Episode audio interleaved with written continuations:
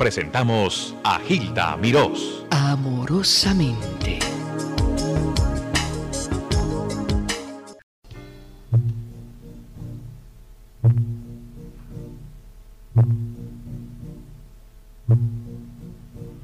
Blanca y radiante va la novia, le sigue atrás un novio amante. Y que al unir sus corazones harán morir mis ilusiones.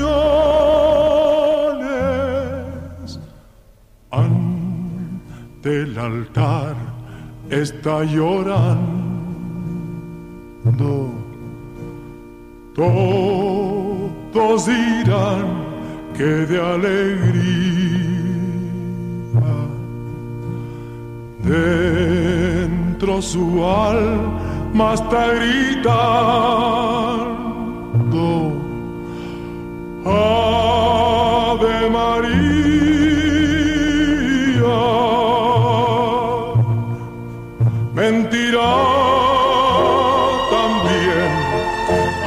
mentira que sí y al besar la cruz pedirá perdón.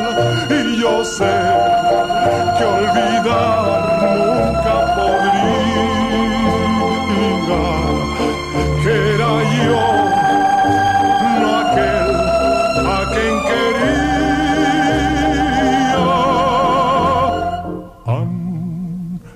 altar está llorando. Todos dirán que de alegría dentro su alma está gritando. Ave María.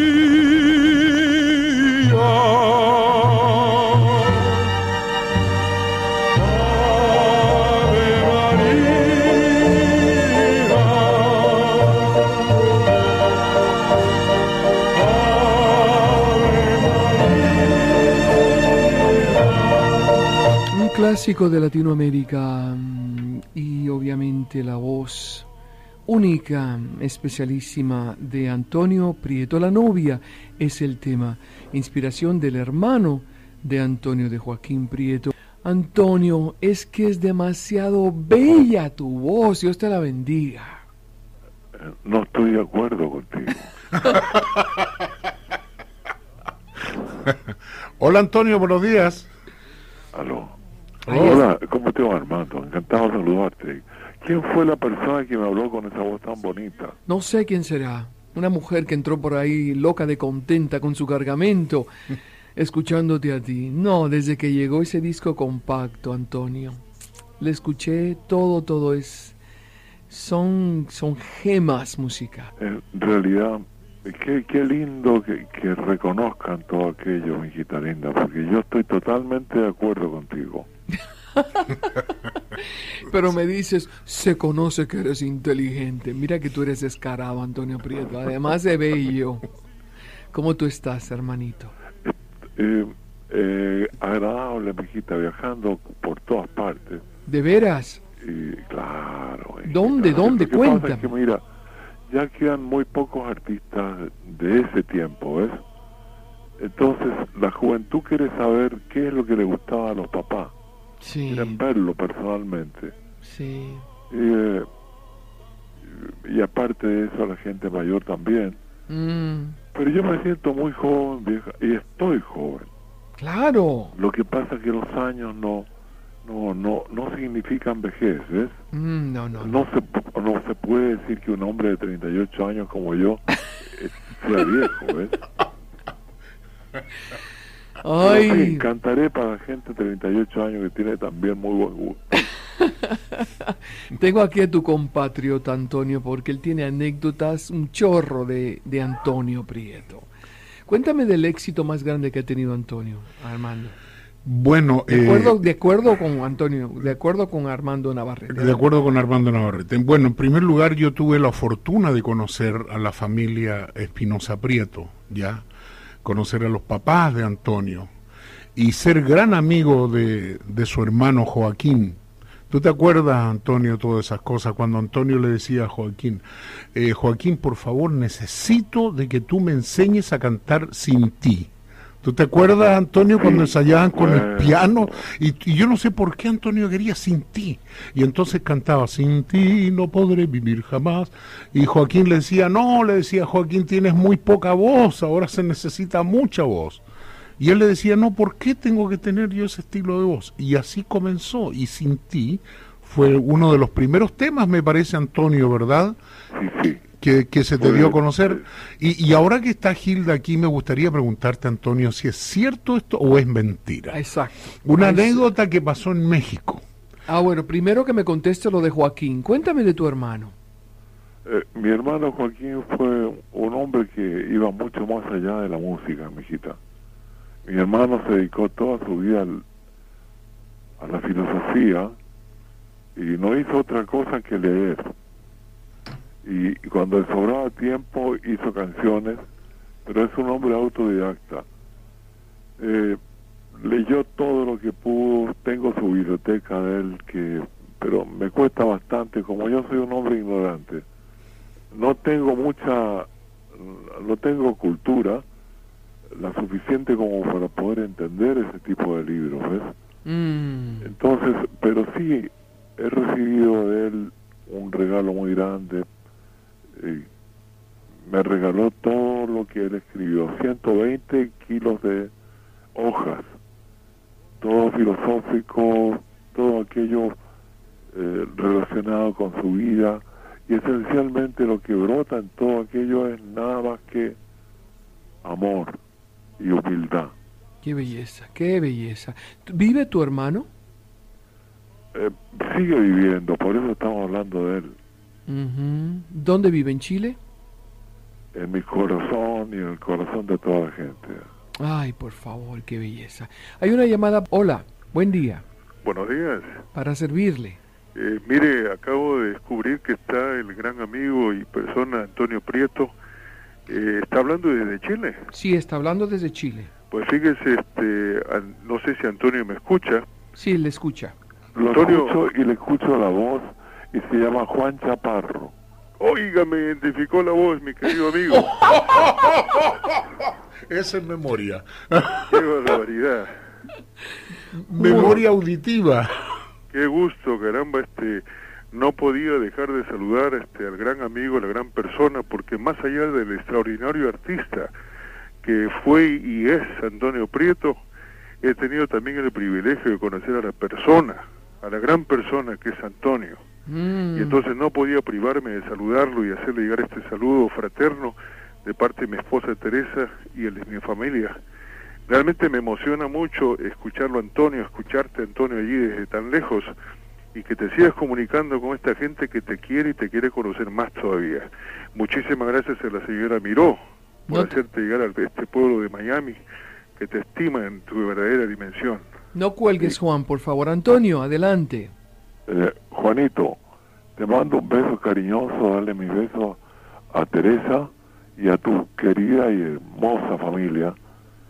Eh, me traté de juntar con tu hijo en Los Ángeles y quedamos conectados para seguirnos conversando respecto a sus inquietudes musicales.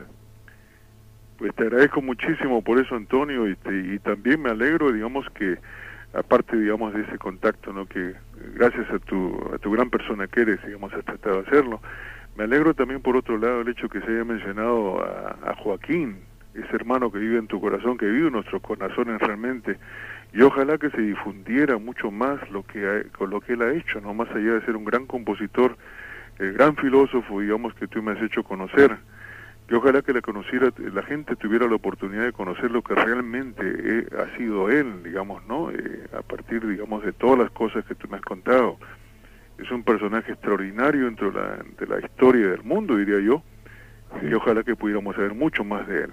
Juan, ¿cómo te topaste con el programa? ¿Estabas sintonizando desde hace rato y de repente escuchaste a Antonio? Eh, señora Miró, fíjese, lo que pasa es esto, ¿no? Yo la escucho de vez en cuando porque a veces eh, en el radiecito que tengo aquí en mi oficina pues no entra bien la emisora. Ajá. Pero un amigo chileno que trabaja aquí con nosotros, un muchacho de nombre Luis Vargas, inmediatamente al saber, digamos, del afecto que le tengo a Antonio, me dijo, yo estoy escuchando a la señora Miró y mira, en este momento está tu amigo, me dice. Entonces yo pues no sabía qué amigo, ¿no? pongo la radio y lo escucho a Antonio y gran, pues fue grande, fue mi sorpresa al escucharlo allí, porque realmente que le tenemos un gran afecto a todos a Antonio, ¿no? No solamente por el recuerdo, digamos, de ese gran arte que pasó por todo el mundo, sino por la gran persona que hemos aprendido a conocer en él. Y a usted, señora Miró, pues le damos muchísimas gracias, digamos, por haberlo traído a su programa. Ay, no, es mi deber y es una alegría que, lo, que se hayan ustedes conectado. Eh, Tengo que interrumpir desafortunadamente, Juan. Vamos con... Pero Antonio... Le... doy muchas gracias, digamos, que me haya permitido tener la oportunidad de saludar tan directamente a Antonio. Mandolino, Antonio Prieto y el amor de ese público tan bello.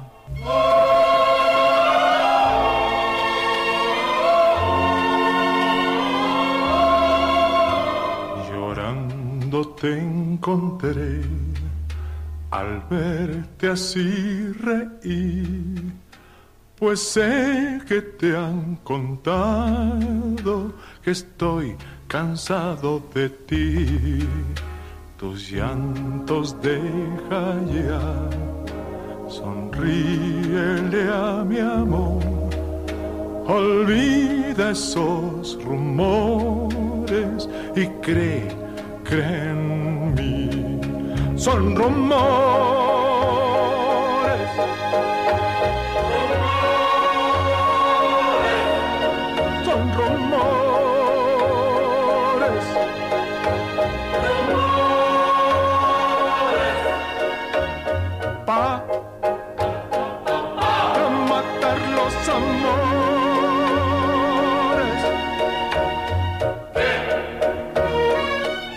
Son rumores, otro exitazo de la inspiración de Joaquín Prieto y es Antonio Prieto directamente desde Chile. Armando, cuéntame un poquito de los inicios que tú, tú recuerdas. o sea, ¿cómo conocí yo a Antonio? eh, que bueno, bueno, Antonio sabe, a lo mejor recuerda esto también. Lo que pasa es que todos éramos del barrio, éramos del barrio. ¿De qué barrio? el barrio 18, eh, San Ignacio, todo ese sector. ¿En Santiago? Y, y en Santiago de Chile, hace muchos años atrás, cuando éramos babies y estábamos en el colegio, íbamos entonces a una plaza que se llamaba Las Eras y frente a esta plaza vivía la familia de Antonio Prieto y yo vivía a una cuadra y media de esa plaza. Ahí conocí yo a Joaquín, Joaquín eh, que también era un muchacho estudioso, tal como lo ha señalado Antonio. Y entonces, como a todos nos gustaba la música, hicimos un grupo muy increíble del cual salieron muchos artistas. Salió un director de televisión, salió un dúo que se llamaba Doris y Rossi, y nosotros integramos un conjunto que se llama los Estudantes du Zamba, que quiere decir los estudiantes del Zamba. Nos hicimos un contrabajo de unos cajones azucareros que le pusimos cuerda, ¿ya? Eh, luego sacamos tumba, tumbas, bongoes, maracas, recorreco y todas estas cosas. Y entonces este, tocaba el acordeón piano Joaquín. Joaquín no, no tenía idea de música, él tocaba por oído, pero tenía una rapidez en los dedos, que le decíamos que tenía dedo de plátano, porque todavía recuerdo los dedos de él que eran gordos, así grandes. Y yo no me explico cómo él tenía la velocidad para tocar. En aquella época estaba un, un tema que se llamaba como Cumanam, parece que era para pa pa pa pa para pa pa pa pa para pa era muy como él no tocaba el acordeón piano uno le sujetaba el acordeón piano el otro le daba eh, fuelle o sea el, el aire para que sonara y Joaquín lo único que hacía era mover los dedos para que sonara la música ¿y qué hacía Antonio? Eh, Antonio no aparecía en este cuadro Antonio estaba en lo suyo el eh, mayor y la familia Espinosa Prieto ya e, era una familia muy muy alegre, muy agradable, siempre bromeando con bromas, con chistes y todo eso. Antonio, cuéntame, ¿fue así? Eh, pues sí, así fue. y yo lo conocí a él y eh, fuimos muy buenos amigos y sobre todo, fíjate que me recuerdo que cuando ellos actuaron en México y que yo ya era conocido, Tremendamente conocido, Antonio. Perdona que te interrumpa con los flamingos. Los flamingos.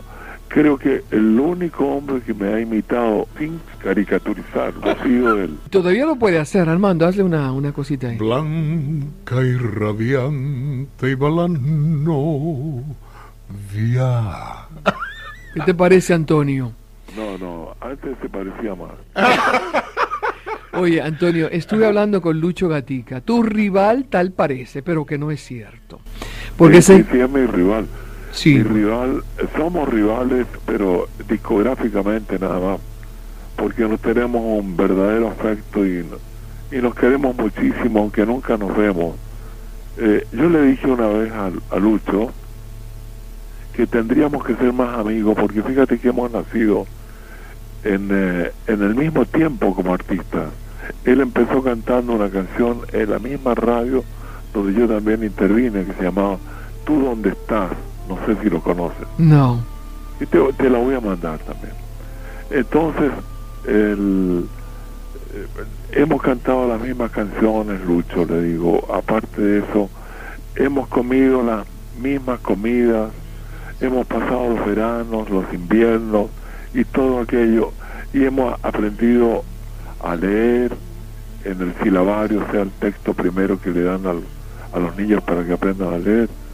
Eh, hemos pasado el mismo 18 de septiembre eh, y hemos crecido. Entonces, mira, si hubiera un antropófago que nos, eh, nos comiera a ti y a mí, nos encontraría el mismo gusto. Ay, Diosito, qué precioso. Pero una cosa, per, perdón Antonio que te interrumpa, eh, Gilda, hay una anécdota que me gustaría que la aclarara Antonio ahora en este minuto, ¿no? Dime. Eh, ¿Es cierto eso, Antonio, de que una vez Lucho Gatica estaba en un supermercado de México y entonces, este, como la gente lo reconocía, qué sé yo, tenía que firmar autógrafos, se había armado, como dicen en Puerto Rico, un revolú, alrededor, alrededor de Lucho y entonces mucha gente firmaba, cuando de repente se escucha una voz desde afuera que le decía, mira a un niñito chico, ¿no? Le decía, mira, ahí está, ese es el hombre que te arrebata el pan de la boca, ese es el que te quita tu comida. ¿Es cierto que eras tú, Antonio? Somos muy, muy buenos amigos. Y lo que pasa es que siempre he sido un hombre bromista. Le gusta Siempre, reírse. siempre, Mi sí. mamá era así. Antonio, Mi me, mamá era de origen andaluz y, y nosotros tenemos ese esa forma de mirar las cosas alegremente. me dijo Lucho, Pero a veces a Lucho no le cayó nada bien. Cuando se casó, ¿se casó? de acuerdo en México con Mapita Cortés, Sí. ¿No? Y eh, todo el mundo le mandó de todo, eh, digo, platerías, cristalerías, y fue el, acontecimiento más lindo del año, porque se lo merece Lucho, porque ha sido el mejor cantante de todos. Y eh, a mí no me invitaron, pero yo felizmente le mandé un regalo que fue el más mirado de- entre todos los regalos que tenía él ahí en la mesa, una mesa muy grande. Había un long play con mi cara. Ay, qué malo eres, Antonio Prieto. Ese era el regalo para Mapita y para Lucho. Mandolino me acompaña en su creador, Armando Navarrete. Cuando vuelva a tu lado, no me niegues tus besos, que el amor que te he dado no podrás olvidar. No me preguntes nada, que nada he de explicarte, que el beso que negaste ya no lo puedes dar. Cuando vuelva a tu lado. Armando, cuéntame un poquito de Antonio Prieto, el que nosotros desconocemos. Eh, Antonio en realidad, este, él soñaba con ser cantante. La verdad de las cosas es que toda la familia era artista de una manera u otra. Y entonces eh, se- él notaba que tenía poca voz, o sea, no tenía la voz que tenían los demás cantantes. Entonces él soñaba con eso y se dedicaba, ensayaba fuertemente, pero Joaquín, que en paz descanse, siempre le decía, no, te falta voz, tienes que estudiar más, canta esto y el otro.